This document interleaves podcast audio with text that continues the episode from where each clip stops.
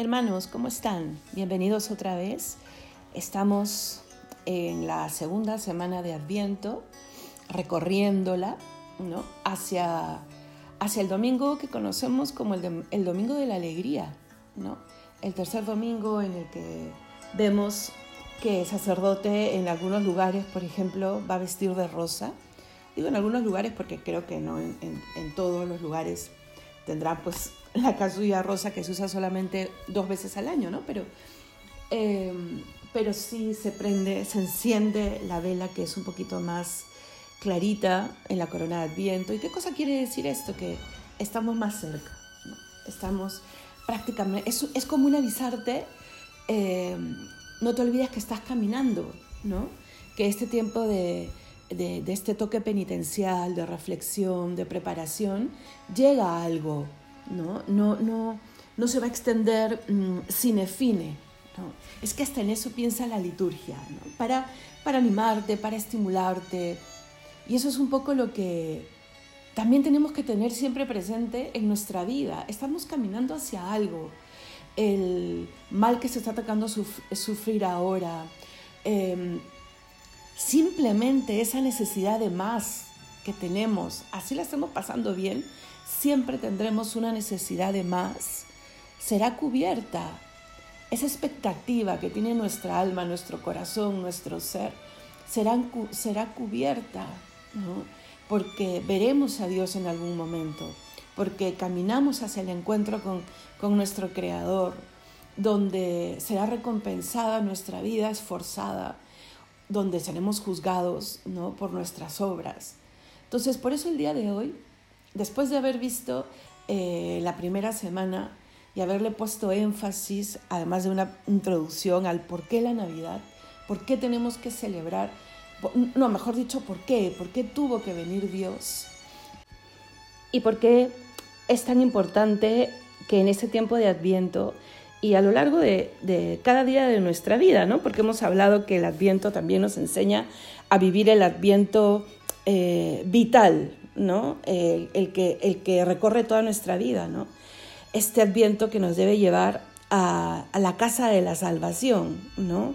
Al saber que estamos caminando hacia una meta real, ¿no? Hoy día, eh, que estamos en ese pase entre la segunda y la tercera semana, que estamos entrando a yo no, o sea, sí, prácticamente a la recta final, hermanos. Habíamos dicho además que este adviento es más corto porque Navidad cae domingo, entonces no tendremos en sí el cuarto domingo de adviento. O sea, la cuarta semana sí, pero como domingo, a veces son cuatro domingos y un poquito más, ¿no? Esta vez nuestro adviento es en su versión más corta. eh, en, este, en este pase, en esta llegada al tercer domingo de adviento, yo quiero conversar con ustedes sobre, sobre este, este tema concreto eh, que nos dice que Cristo va a volver. Siempre se hablan de tres venidas, ¿no es cierto? La venida en la historia, porque vino, y es lo que vamos a celebrar en la Navidad, ¿no? Vino, se encarnó en María Santísima, nació en Belén, eh, caminó ¿no? Eh, entre, durante 33 años, subió a la cruz y resucitó. La venida histórica eh, a, través de la cual nos salva. Viene todos los días, está aquí en medio de nosotros. Le invocamos cada vez que hablamos de Él. Viene en la, en la misa, ¿no? Pero viene en cuerpo, en cuerpo y alma, o sea, está ahí en la misa, ¿no? Viene en la oración personal, viene. Cristo no nos ha dejado solos. Yo estaré contigo todos los días, nos dijo antes de ascender al cielo. Y vendrá, ¿no? Vendrá glorioso y resucitado, vendrá a juzgarnos, vendrá a abrirnos las puertas del cielo, vendrá a, a dilucidar con nosotros cómo va a ser nuestra eternidad, con Él o sin Él, a partir de nuestras propias obras. Entonces quiero poner hoy día un poco de énfasis a partir de todo lo que se ve en el Adviento a esta tercera venida. Nos ayuda a entender por qué tenemos que celebrar la primera, la histórica, y por qué tenemos que vivir con Honduras la segunda, la que viene permanentemente. Miren, cuando se nos habla de esperar con paciencia, y es un tema que, a través del cual se mueven las lecturas de las dos primeras semanas, y también algo nos dice las lecturas de este domingo que viene, el de la vela rosada, ¿no? Eh, se nos habla de una paciencia cristiana, esperanzadora, porque no es que, por ejemplo, ¿no? si tú quedas con un familiar que va a ir a visitarte el domingo a casa, tú preparas, preparas qué, le vas a invitar de comer, arreglas un poco mejor la casa, ¿no? O sea, va a venir, ¿no? Viene el tío tal, le dices a los peques en casa, ¿no? Pero siempre habrá una posibilidad de qué? De que surja algo, ¿no? Y no llegue. Siempre habrá ese pequeño mm, desconcierto, ¿no? Eh, pero con Cristo no, hermanos. Cristo viene, viene con certeza absoluta, así como le prometió a los profetas que vendría como Mesías y vino, así cumple cada vez que el sacerdote extiende las manos en el altar y viene a la Eucaristía, está, así viene también en la última venida. Un vendrá, sí, un futuro, pero un futuro que se vuelve presente de alguna manera. Solo Él puede, es un ya, pero todavía no. ¿Y cómo me encontrará? ¿Cómo? Que no nos roben el adviento vital. Así como hemos empezado diciendo que no queremos que nos roben estas cuatro semanas para vivir con hondura la Navidad, para descubrir el misterio del amor de Dios, del Dios con nosotros, eh, eh, de una manera más, más profunda, también tenemos que profundizar cada día de nuestras vidas en que estamos caminando hacia el encuentro con Dios, con la muerte. Y es una certeza. Y, y una muerte que es puerta, me dejo entender, que no es final, no lo es, hermanos. Y yo creo que en el fondo de nuestro corazón lo entendemos así. ¿Estamos listos entonces para abrir esa puerta? ¿Cómo? ¿Cómo me preparo? ¿no? ¿O para qué? ¿Hacia dónde voy? ¿O, o, con qué? Por eso es importante, un punto importante es crecer en el amor de Dios. ¿Y cómo se crece en el amor de Dios? Estando cerca a Él, como con, con eh, las relaciones interpersonales. ¿no? O sea, para que tú quieras más a alguien, tienes que ir conociendo, tienes que ir tratando con Él, ¿sí o no? Pues con Dios es persona. Entonces tú no puedes pretender querer, creer y querer, querer más a Dios si es que no le conoces un poco más, si es que no te acercas a comprender por qué ha hecho todo lo que ha hecho, por qué no te enteras de lo que ha hecho, de lo que sigue haciendo, de quién es Él. Y no es un trabajo de especulación, de experimentación, de ciencia, solamente. O sea, habrá un poco de eso porque por supuesto nos ha dado cerebro, ¿no? Nos ha dado voluntad. Pero Él lo hace casi todo. Es ese sol que calienta nuestra vida, nuestra alma. Es esa luz que lo va iluminando todo. Es esa bienaventuranza prometida, ¿no? El que está cerca a Dios realmente experimenta un gozo diferente, incluso en la dificultad.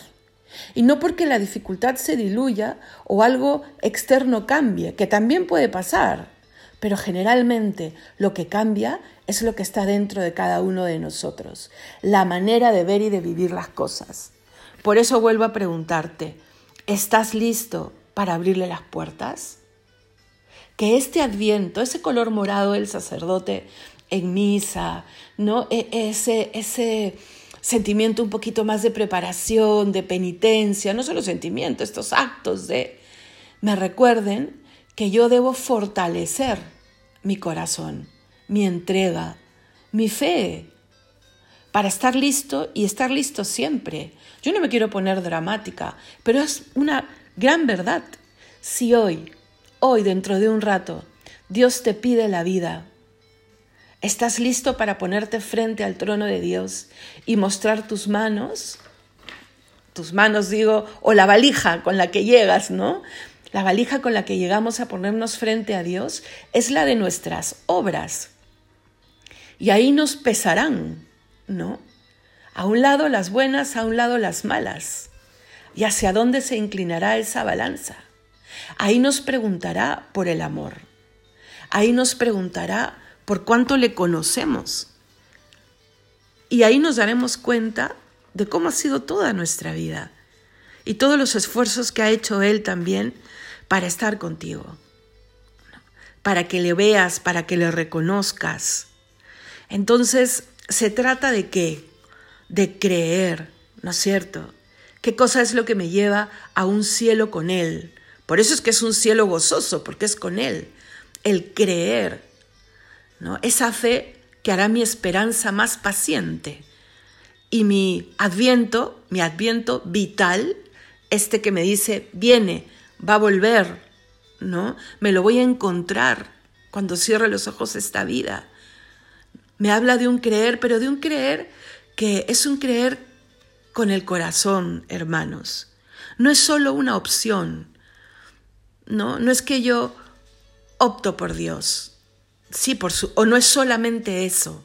Por supuesto que tienes que dar el paso, pero la fe es un don que recibimos de Él y que luego decidimos abrazar, sí, como opción, pero es algo más, es relación con Dios.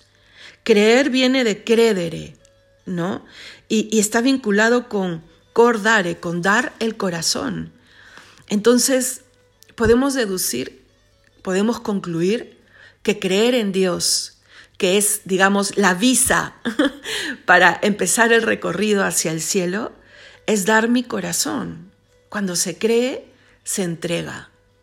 Si en las relaciones, como te digo, con, con, tu padre, con tu madre, con tus hijos, con tu esposo, con tu esposa, tú crees en el otro, le das tu corazón. Entonces, la fe en Dios no existe sin el amor a Él, hermanos, pero un amor por encima de todo lo creado. Y por supuesto, de ese amor brota el amor al prójimo como a mí mismo, que es el mandamiento que resume todo. Y en ese orden, y cuando todo eso se ordena, eh, la vida se ordena. Y la forma de ver la vida se ordena. Y el resultado será la conversión, la vida buena. A mí me da mucha pena cuando veo eh, a las personas cercanas, muy cercanas, eh, eh, más lejanas, o escucho algún testimonio de personas que se conforman con sobrevivir. Así es la vida, pues está llena de problemas y, terminan de creer en lo que hacen, en lo que eligieron, en, sus profesiones, en sus trabajos, y eso termina enfermando el cuerpo y el alma. Hablábamos ¿se acuerdan el sábado pasado sobre cómo el, tener una ilusión, un fin, un propósito claros, hacen que incluso eh, la serotonina, la dopamina en mi cerebro funcionen de una manera tan positiva que eso redunde también en la salud del cuerpo y el alma. Y por el contrario, cuando no, eh, también decae y también enferma, porque somos una unidad. Entonces, el tener hermanos, eh, las cosas claras con respecto a cuál es el fin de mi vida, hacia dónde voy, de dónde viene mi fortaleza, ¿no? Y con quién camino, por supuesto hace que yo vea incluso las dificultades que son muchas, pero las vea como vocación, como oportunidad y encuentre la llave aquí en esta vida, esa llave trascendente, ¿no? Que abre las ventanas y corre las cortinas para que nosotros encontremos la verdad de Dios en cada cosa y en cada acontecimiento. El Señor nos ha prometido la virtud de la sabiduría. Y la sabiduría no es otra cosa que el poder encontrarnos con todo, con todos, eh, eh, experimentando el sabor de Dios, ¿no? El reconocer a Dios en todo y en todos. Y por supuesto, para eso yo tengo que tener la luz de Dios.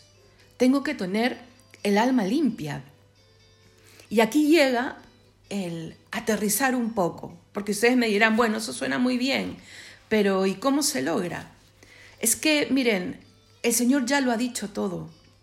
Entonces, lo primero que tenemos que hacer para vivir este adviento concreto, el que termina el 25 de diciembre, y nuestro adviento vital, que terminará el día que estemos frente a Dios es procurar tener un corazón limpio. Hermanos, y Dios nos ha dicho, tienes dos maneras. La primera y la principal, la que te inauguró a la vida de gracia y te borró el pecado original y todos los pecados personales, es el bautismo. El bautismo. ¿no? Acércate al sacramento del bautizo. Yo sé que eh, me escribía uno de ustedes que, no está bautizado todavía, me daba alegría, no porque no esté bautizado, sino por esa curiosidad, eh, entre comillas, de querer conocer un poco más a Dios. Y todos, todos los que ya estamos bautizados, el Señor nos ha borrado el pecado original, ¿no? Pero para poder vivir eh, sin caer en la herida que nos deja el pecado original, que sabemos concupiscencia, y saber cómo luchar contra eh, esas consecuencias. Y no solo eso, sino crecer en gracia y en amor a Dios, porque el Señor no solamente nos ha reconciliado con la gracia primera que teníamos cuando fuimos creados, cuando fueron creados Adán y Eva, ¿no?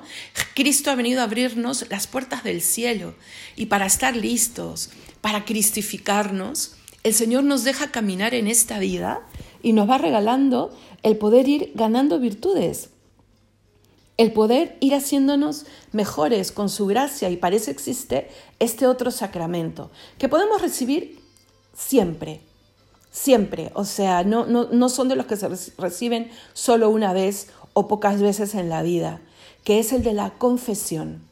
Haz una buena confesión. En ese tiempo de adviento, en el tiempo de cuaresma, estos tiempos morados, nos tienen que hablar de confesiones especiales, ¿no? Esas que te sientas a ver qué tal estos seis meses, qué tal este año, ¿no? Y, con, las preguntas un poco más filosóficas y un poco más eh, trascendentes, ¿no? Pero en el día a día, o sea, también caemos, eh, se nos pega el polvo a, los pies, como dice el Evangelio, ¿no? Hay que confesarnos frecuentemente. Y cuando yo caiga en pecado mortal, al instante, no ya este domingo y el lunes he cometido un pecado mortal. ¿Qué te asegura que llegarás al domingo? Una buena confesión. Y la confesión correrá, correrá un velo. Me ayudará a ver como Dios, un poco mejor, poco a poco. Me va transformando el sacramento, así sea torpe al confesarme y no sé si aprende, pregunta, busca, indaga.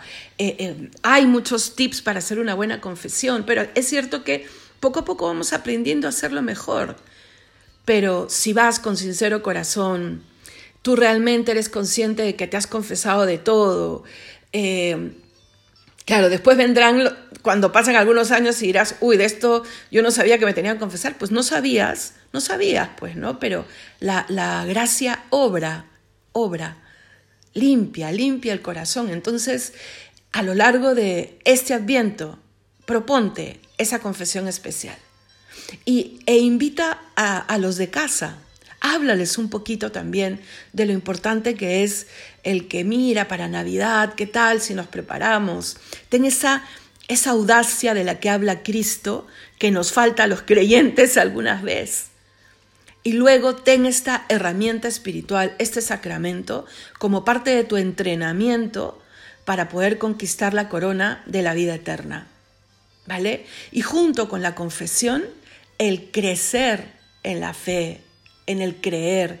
Y ya lo habíamos dicho, eso se logra con el trato con Cristo. Ponte un rato al día, acércate a esa cita con ilusión. Así luego estés en ese momento con, con el vacío que parece más existencial que nunca. No importa si no sientes, Él está, jamás falla, pero pon los medios tengo un buen libro de oración, empieza con un evangelio, lee una cita, si te ayuda, transcríbela. ¿Tú crees que el, corazón de Dios no se va a conmover? O sea, con el esfuerzo que hacemos para que nuestro, nuestro corazón entre en presencia de Dios, confesión y oración.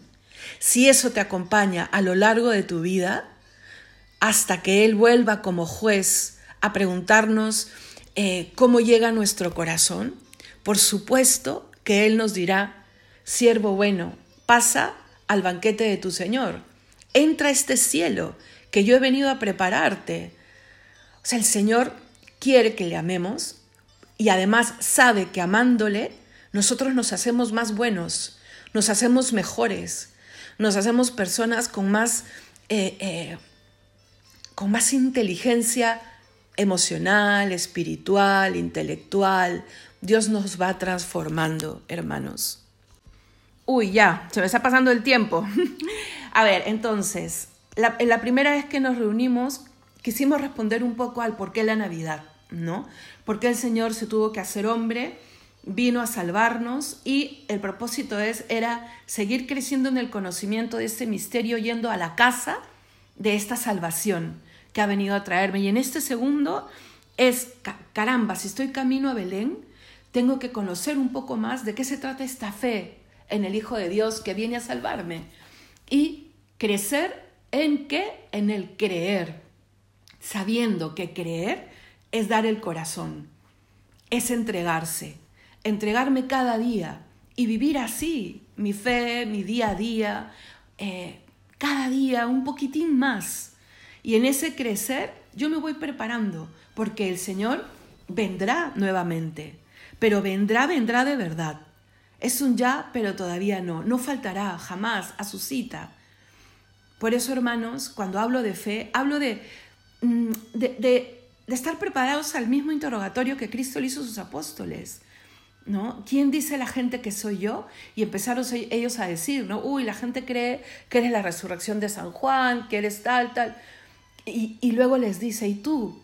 ¿Tú? ¿Quién dices que soy yo? Termino entonces haciéndote esa pregunta. Tú, ¿quién dices que es Jesús? ¿Quién es Jesús para ti? Y tú responde como Pedro, porque tenemos al Espíritu Santo ya. Tú eres el Hijo de Dios el que vendrá a salvarme, el que ya vino a salvarme, el que está todos los días conmigo aquí, fortaleciéndome, y el que volverá, el que volverá a tomarme de las manos y a decir, pasa, entra a este reino que yo he querido transformar para que también los seres humanos puedan estar. Por eso, hermanos, digámosle con el corazón convencido, ven Señor, no tardes, ven a salvarnos. Te queremos, te esperamos, te necesitamos. Ven hoy a traerme fe, porque lo necesito, porque a veces pienso que, que la vida me aplasta. Ven hoy a decirme cómo vivir. Ven hoy a, a, a, enseñarme a criar a mis hijos y a darles las herramientas para que puedan ser personas buenas, para que nos encontremos todos en el cielo. Ven, Señor, porque yo sé que vienes, que estás y también te digo, ven Señor pronto a restaurar eh, eh, la vida. La gente sufre. Muchos eh, mueren sin fe. ¿A dónde se van? ¿No?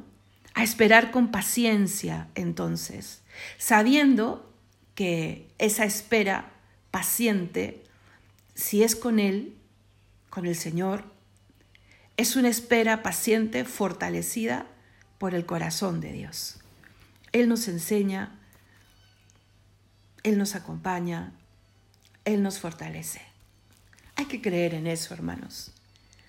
Te animo a que mañana en misa, y si puedes ir entre semana, escuches esas oraciones que hace el sacerdote antes del Evangelio, antes de que nos vayamos a sentar, cuando dice, oremos, pues son las oraciones colectas.